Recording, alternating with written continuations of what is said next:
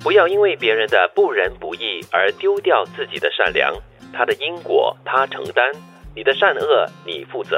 说的真好，这个提醒真棒。嗯，就是冤冤相报何时了？你不要因为别人的不仁不义而丢掉自己的善良，就是报复啦，然嗯后去采取很多不良的行动。以德报怨。嗯啊，这样子很难做得到诶。，对啊，我觉得这是真的很难做所以到我的一们个境先界。从第一步开始，嗯先不要做到以怨报怨。嗯，对，其实我觉得我们一定会在生活当中碰到跟自己不咬弦呐、就是想法理念不一样的人，甚至你可能觉得你对一些人做出的付出，但是你没有得到就是相嗯相应应的的回报哈也不一定要是回报，但是可能那个人的这个反应是很很恶劣的、很极端的， 那你可能就马上会说，以后我再也不要对他好了，嗯对，为什么他要这样子？以后不要对人家好，对人家好没有用的。然后我要双倍奉还。对，所以以后 你要、嗯不一定要奉还他，你可能就因为可能某一个人伤害了你之嗯后，你就不愿意再付出。嗯对，就是这句话提醒的，因为你的善恶最后是你自己负责。是嗯所以首先止于我要双倍奉还。嗯第二呢，就真的要的话，就针对他好了，不要对因为他的行为而否定了其他人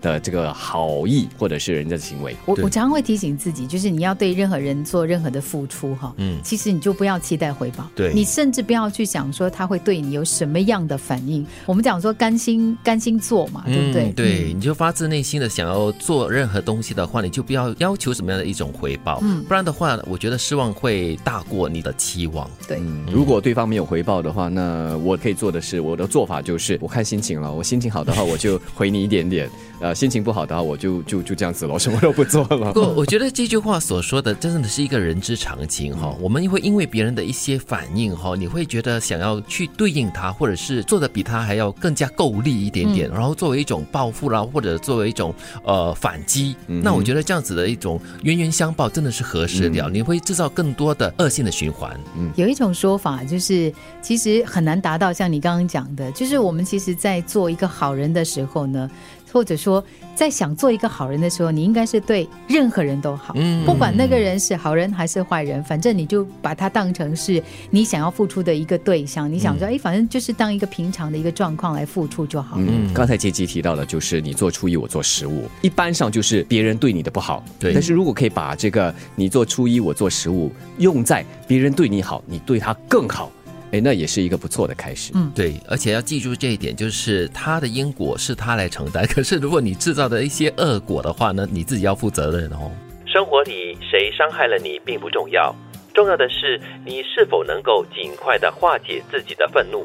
嗯，因为生气很伤身。是，其实这句话也是跟我们刚才所说的那一句有一点点小小的关联哈、嗯，因为不管生活里面谁对你做了对不起你的事情了过后，最重要的就是你的反应是如何去面对它。我觉得关键词在愤怒，嗯因为愤怒这件事情呢，会造成很多很不好的后果。嗯首先，像我刚刚讲的，就会伤身对；另外一个部分就是呢，因为你愤怒的情况之下，你是没有办法理性的去判断事情的，嗯所以你会做出很多错误的决定，你会说出很多错误的话。这个愤怒啊，在当下很自然的会升起，所以我们现在应该练习的就是当下这个这把火一升起的时候，这个愤怒啊，赶快的在最短的时间内把它简化成生气。嗯，然后呢，再多深呼吸几口，再慢慢的把它把它简化成另外一种比较低的情绪，就是让它在最短的时间内把它灭火灭下来，那就不会有更不好的、更恶劣的一些连带效应出现。对对，嗯就不要自己加油添醋。